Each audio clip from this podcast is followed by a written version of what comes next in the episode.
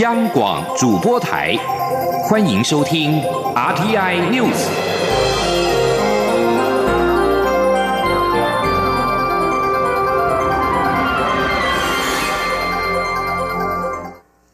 各位好，我是主播王玉伟，欢迎收听这节央广主播台提供给您的 RTN News 新闻。首先带您关注，蔡英文总统出访加勒比海友邦的自由民主勇士之旅。总统在当地时间十五号下午接受圣克里斯多福及尼维斯总督席顿赠勋。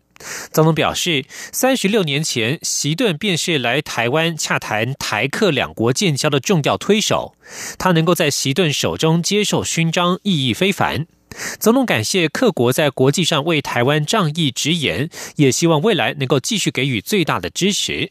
前天记者欧阳梦平随团采访报道。蔡英文总统率团访问圣克里斯多福吉尼维斯，在当地时间十五号下午前往总督府接受欢迎仪式及总督席顿赠予圣克里斯多福吉尼维斯勋章。总统在致辞时表示，这是对两国长期友谊及伙伴关系最大的肯定，尤其从席顿手中接下这枚勋章，更是意义非凡。他说。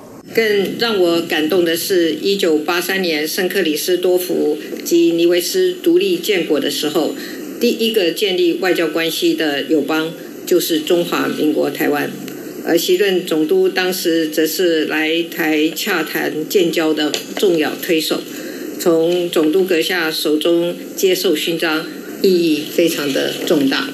总统指出，从一九八三年两国建交至今三十多年来，台湾除了在多项领域持续与各国合作，也推动各类奖学金及技职教育的计划。从联合国的永续发展目标来看，双方的这些努力都是在造福人民、促进和平繁荣以及世世代代的发展。这不但是两国共同的理念，也是未来要继续共同努力的目标。总统也感谢各国政府长期在。国际场合为台湾仗义直言，并希望席顿能继续给台湾最大的支持，让两国在国际上相互扶持，一起做出更多贡献。圣克里斯多福吉尼维斯勋章是表彰他国元首对于各国建设和发展做出贡献，是各国最高荣誉勋章。前总统陈水扁曾在两千零五年率团访问圣克里斯多福吉尼维斯时获颁此勋章。克国前总理道格拉斯于二零一一年三月率团访问台湾时，赠勋给前总统马英九。蔡总统是我国第三位获颁授的总统，勋章在英国制作，由总督席顿亲自颁赠及撰拟宋词，以彰显对我国的重视。中央广播电台记者欧阳梦平随团采访报道。另外，蔡总统稍早参观了克国著名景点布林史东堡垒国家公园。总统表示，观光业是克国的重点产业，希望两国旅游业者持续合作，将加勒比海的美景介绍给更多台湾人，也欢迎更多克国民众到台湾走走。总统及访问团一行将在当地时间十六号上午，台湾时间今天晚间结束在圣克里斯多福及尼维斯的访问行程，搭乘专机转往此行的第三站圣文森。继续关注的是两岸司法议题，捷克政府给予台湾八名诈骗犯嫌辅助性保护，以避免他们被引渡至中国。我外交部今天回应指出，对于捷克政府发挥道德勇气，以实事求求是的态度确保我国人权益，并且拒绝中方要求，我政府表示肯定与感谢。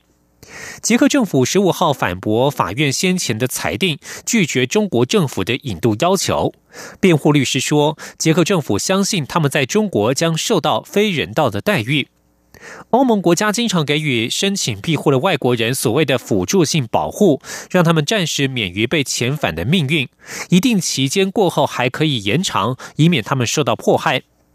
布拉格地方法院先前采信中国方面公平审判与不判死刑的保证，去年秋天同意将嫌犯引渡至中国。捷克政府如今给予台湾籍的嫌犯辅助性保护，等于反驳法院先前的裁定，回绝中国的引渡要求。继续关注的则是台湾的国际参与。美国国务院在十六号到十八号举办第二届促进宗教自由部长级会议。外交部今天表示，台湾再度受邀与会，由我驻美代表高寿泰、宗教自由无任所大使布兴大力共同出席，分享台湾保障宗教自由的经验。外交部认为，此事显见我国推动宗教自由的价值理念及积极作为获得了肯定，同时将与理念相近的国家共同捍卫自由及人权价值。今天记者王兆坤的采访报道。外交部表示。促进宗教自由是美国总统川普的外交优先项目。今年会议是全球历来针对宗教自由议题举办最大规模的活动，主题定为“终止宗教暴力残杀”，希望公民社会、宗教领袖和各国政府能共同合作、相互支持，以维护全球宗教及信仰自由。外交部发言人李宪章指出，我政府从今年起分五年捐助一百万美元。给美国国务院国际宗教自由基金，不仅凸显台湾积极参与国际社会，推动与确保宗教自由，也彰显台湾的民主与自由。而这一次再度获邀参与促进宗教自由部长级会议，也有着重要意涵。李宪章说：“那我们希望将来我们能够持续在这个领域有扮演更为积极的角色啊。那我们也不会在这个过程当中，我们也不会缺席哈。只要能够扮演。”凸显台湾在国际上的价值跟这个伙伴的意义，我们都会持续来推动。外交部表示，我国呼应去年七月第一届部长级会议的诉求，在今年三月举办印太地区保卫宗教自由公民对话会议，是印太地区第一个举办宗教自由区域性会议的国家。美国国际宗教自由无任所大使波朗贝克当时不仅来台与会，事后也多次公开表示肯定。中央广播电台记者王兆坤台北采访报道。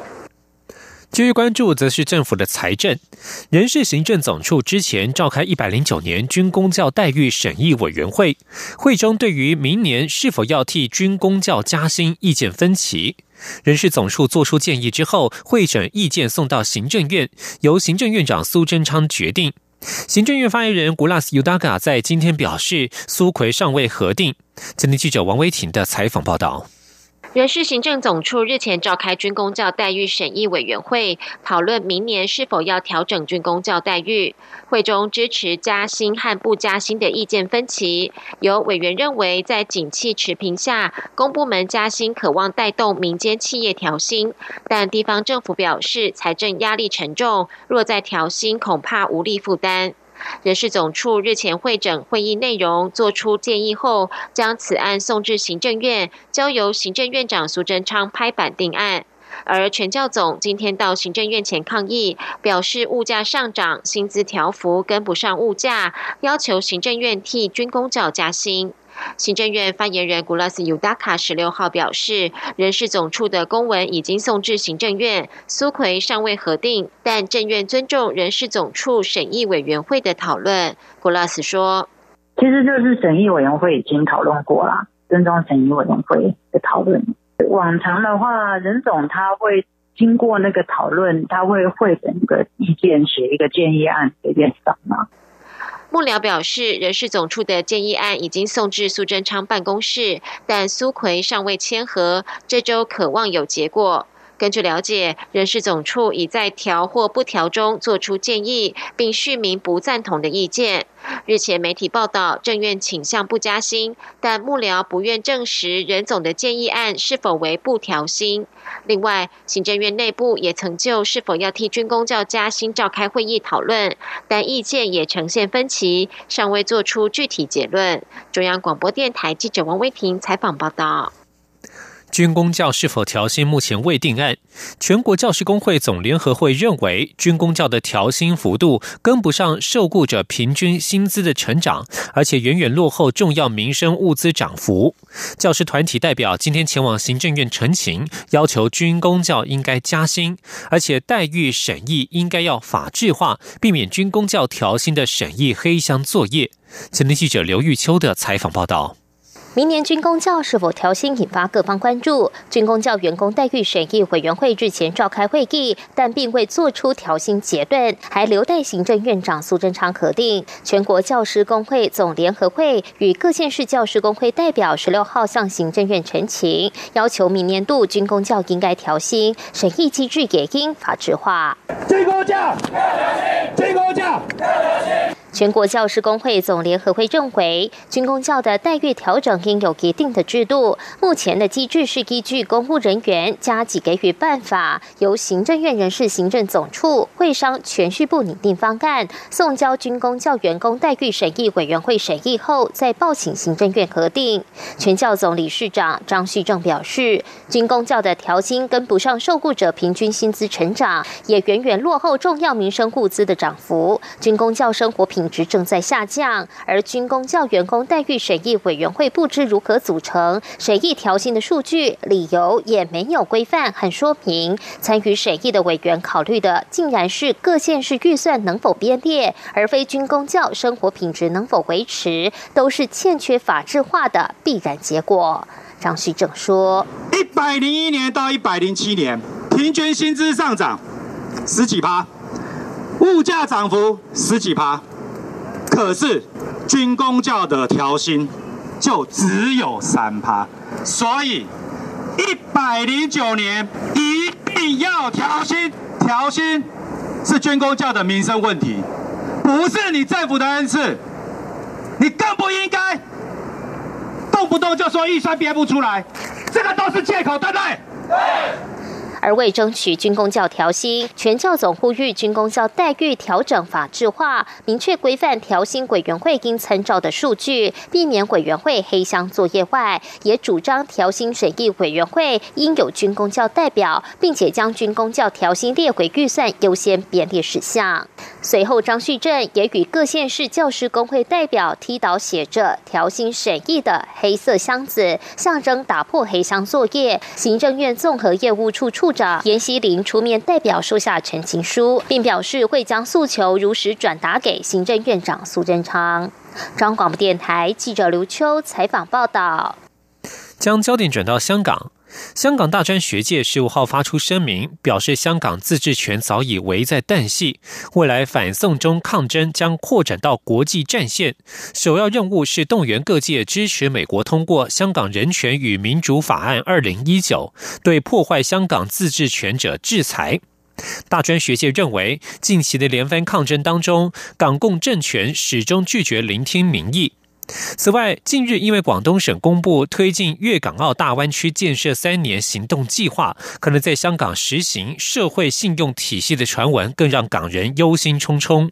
声明指出，倘若传闻实现，香港将沦为一个普通不过的中国城市。这份联合声明是由十一所香港大学及学院的学生会共同发布，包括了香港大学、中文大学、理工大学、香港演艺学院以及香港浸会大学等在内。关注国际形势，美国国务卿蓬佩奥十五号表示，在美国和北韩推动重启旨在终止平壤核子计划会谈之际，他希望双方能够更多一些创造性。不过，蓬佩奥并没有提到两国何时才会开始谈判。美国总统川普上个月在两韩非军事区与北韩领导人金正恩会面，成为第一位踏上北韩领土的美国在位总统。当时双方同意要恢复会谈。蓬佩奥十五号表示，他希望北韩能够带着他们第一次所没有的想法重回谈判桌，希望双方都能再多些创意。蓬佩奥表示，川普的任务并未改变，以能够核实的方式让北韩全面且最终达到无核化。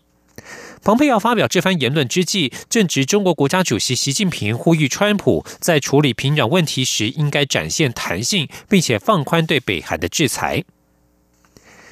关注土耳其的政变三周年纪念。土耳其二零一六年失败的军事政变十五号届满三周年。土耳其总统埃尔段强调，将与政变主谋葛兰恐怖组织飞头以及其领导人葛兰周旋到底的决心，并且会继续让投入政变的人付出代价。土耳其将七月十五号定为民主与国家团结日，纪念二零一六年这一天发生的军事政变，当时造成两百五十一人丧生，近两千两百人受伤。安卡拉当局指控飞头渗透以军方、警察和司法为主的政府机构，长期投入颠覆国家机械的活动。以上新闻由王玉伟编辑播报，稍后请继续收听央广午间新闻。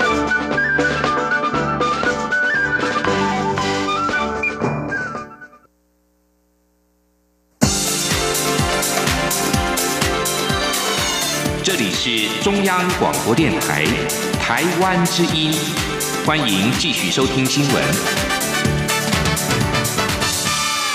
听众朋友您好，我是张顺祥，欢迎您继续收听新闻。把新闻焦点关注到是二零二零的总统大选，高雄市长韩国瑜从国民党总统初选当中脱颖而出。韩国瑜今天上午出席市政会议，表示心情非常的平静，会全力的拼市政。至于红海前董事长郭台铭未来动向，幕僚则说接下来会出国沉淀思考，短期内应该不会跟韩国瑜见面。请央广记者刘品熙的采访报道。高雄市长韩国瑜赢得国民党总统初选，等到国民党二十八号全代会通过后，韩国瑜就正式成为国民党的总统候选人。届时维安强度将提升。韩国瑜十六号上午出席市政会议，被问到目前随护人力是否增加，他表示目前都完全正常，他内心非常平静，专心主持市政会议。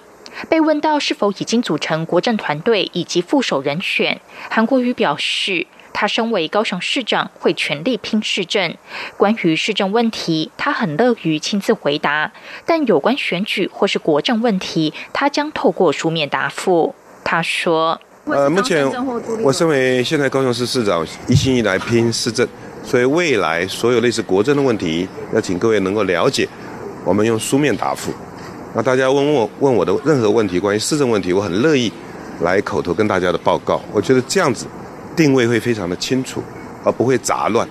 至于外传立委许淑华将接棒高雄市长，韩国瑜说，现在这都是假议题，根本不在考虑之内。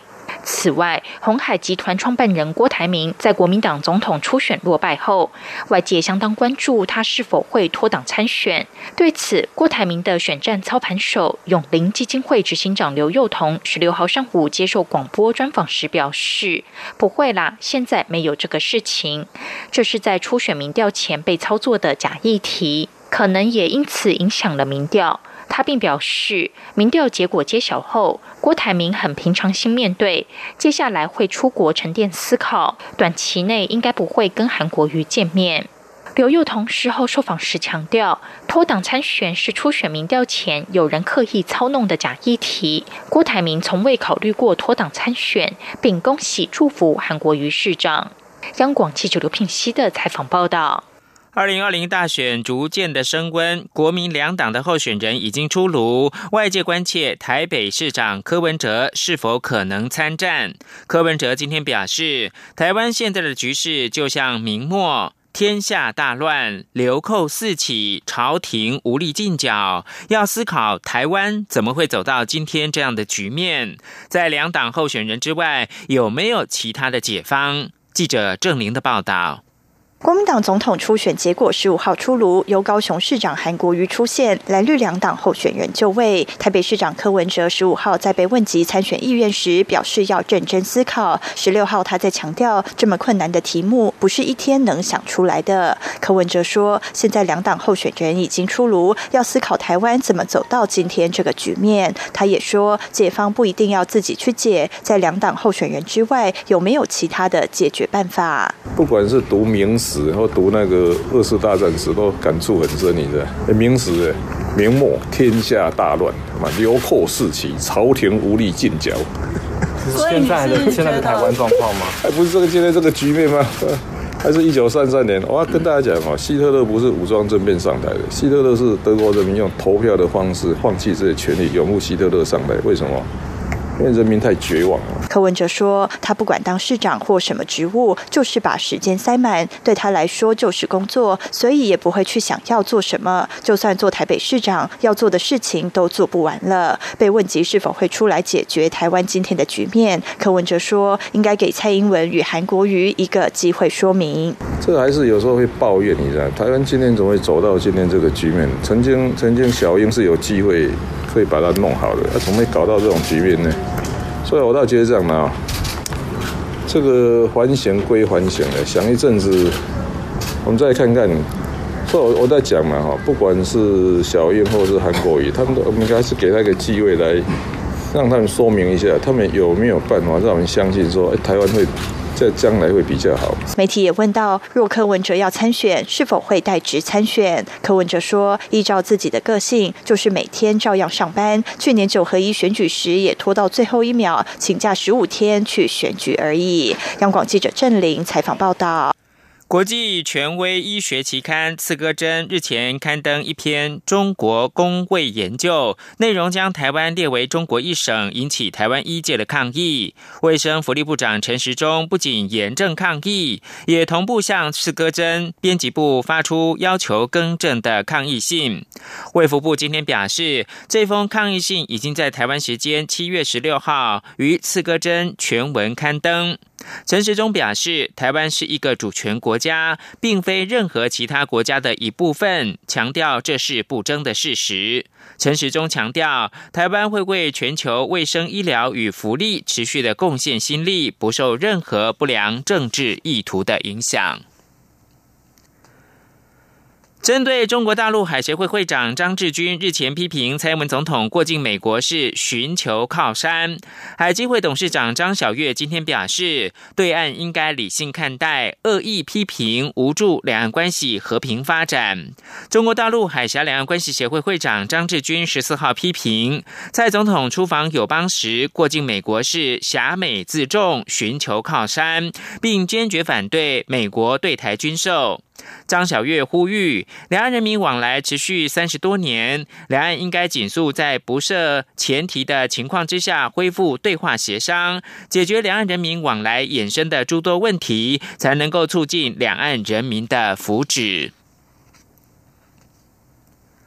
日韩贸易战之下，记忆体价格喊涨。台经院今天表示，原先预期记忆体需先经过今年的库存调整、价格修正，明年的市况才会好转。如今日韩爆发了贸易战，也让价格提前的反弹。但是因为低润终端需求复苏态势不强，加上库存水位仍高，反弹力道以及持久性有待观察。第三季价格可能就会呈现跌。幅缩减。记者谢佳欣的报道。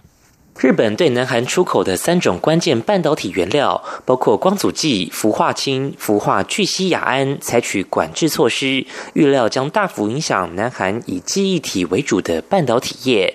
这也使得近期市场对于记忆体供货产生疑虑，包括 NAND Flash 低润报价双双喊涨。台经院十六号表示，过去预测记忆体要先经过今年的库存调整、价格修正，等到明年市况才会转好。如今遇到日韩贸易战，也让记忆体出现题材性反弹。尤其 NAND Flash 报价表现应会优于低润，因为早在二零一八年 NAND Flash 就开始进行库存调整，加上六月日本强震影响百分之三的产能，日韩贸易战开打也让南韩三星减产，使得 NAND Flash 报价呈现反弹。低润方面，台经院指出，可能会停留在题材性反弹，因为当前终端需求并没有真正复苏，且库存水位依旧偏高，反弹力道及持久性有待观察。台经院产业顾问暨研究员刘佩珍说：“目前它的一个终端需求并不是真正出现一个比较强劲复苏的一个态势，加上低润现在原有的一个库存水位还是比较偏高的，所以价格的一个反弹的幅度还有持久性还是有待后续的一个观察。所以我们目前看起来会比较认同，像是南亚科，他认为其实在今年第三季。”低润的一个价格可能是比较会呈现跌幅缩减的一个态势，而不是一个大幅上扬的一个走势。台金院表示，记忆体市况能否持续好转，需视下半年库存水位的去化情形，还有终端应用市场的表现而定。中央广播电台记者谢嘉欣采访报道。关注今年可能会侵袭台湾的第一个台风，目前位在鹅銮比东南方的热带性低气压，有机会在今天下午到晚间增强为轻度台风丹纳斯。中央气象局不排除在今天晚间就会发布海上台风警报。至于陆上台风警报是否会发布，还要看这个热带系统何时北转，以及北转的角度有多大来决定。但不愿松口，是否会如欧美预期模拟的？丹纳斯恐怕会登台，成为穿心台。记者吴丽君的报道。有可能成为今年第五号台风丹纳斯的热带性低气压。十六号上午，位在鹅銮鼻东南方大约八百二十公里的海面上，持续朝西北方向移动到吕宋岛、巴士海峡，甚至南海。预估下午到晚间就有机会增强为轻度台风。届时，位在台湾上空的太平洋高压可能会稍微东退，顺势导引这个热带系统偏北移动。至于这个热带系统究竟会在何时何地北转，以及北转的角度有多大，将决定它是否直接侵袭台湾或影响台湾的程度。气象预报中心检任记正吴婉华预估，最快十六号晚间就会发布海上警报，但是否发布陆上警报仍有待观察。不愿松口，是否会如欧洲中期预报中心？和美国 GFS 细级模式最新细级模拟，不排除丹纳斯恐登台成为春心台。吴婉华说。我们预估以这样的发展情况，今天下午到晚上有可能有机会变成轻度台风。那么，如果它还是依照我们的预估的方向和速度移动，气象局有可能在它变成台风以后，在今天晚上有机会发布海上警报。至于陆上警报，其实真的必须看它形成的位置以及未来的移动。那么，有可能也会在明天有机会发布陆上警报。吴婉华也指出，十七号起，台湾就会受到这个热带系统或外围环流的影响，整个华东。地区将开始断断续续降雨，并有可能出现局部性大雨。东北部地区、北部山区以及南部地区也会有断断续续的短暂阵雨，但是其他地区的天气依旧属于晴朗，午后有阵雨的形态。同时，中部以北地区，包括金门，十七号也可能出现过山沉降或焚风效应造成的高温。至于这个热带性系统影响台湾最明显的时间将落在十八、十九号两天，届时各地的天气都不稳定，包括花东以及中南部地区都可能出现大雨或局部性豪雨，尤其是花东地区和南部地区更可能出现豪雨以上等级的降雨。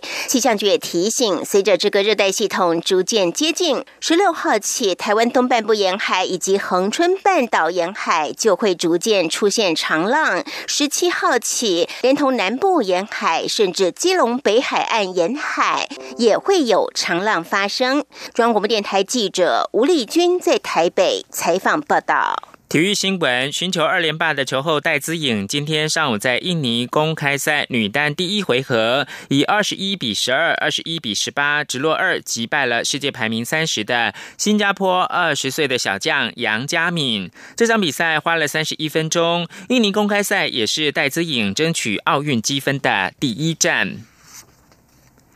英国温布顿网球公开赛在结束为期两个星期的比赛之后，立刻的举办冠军晚宴庆功。女双的冠军谢淑薇跟混双的冠军詹永然都应邀出席，两个人礼服一白一红，惊艳全场。两个人都被粉丝封为台湾之光。有粉丝是呼吁，希望这两位女将能够化解余量情节，携手合作，合组明年东京奥运的金牌阵容。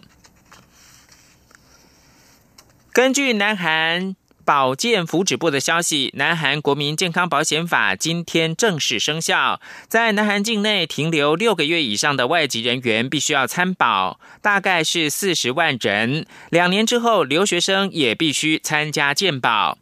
新规根据收入跟财产来计算健保费。最低的缴费额以去年的均值为准，因此新参保的外籍人士每个月需缴纳的健保费大概是折合新台币两千九百七十七元以上。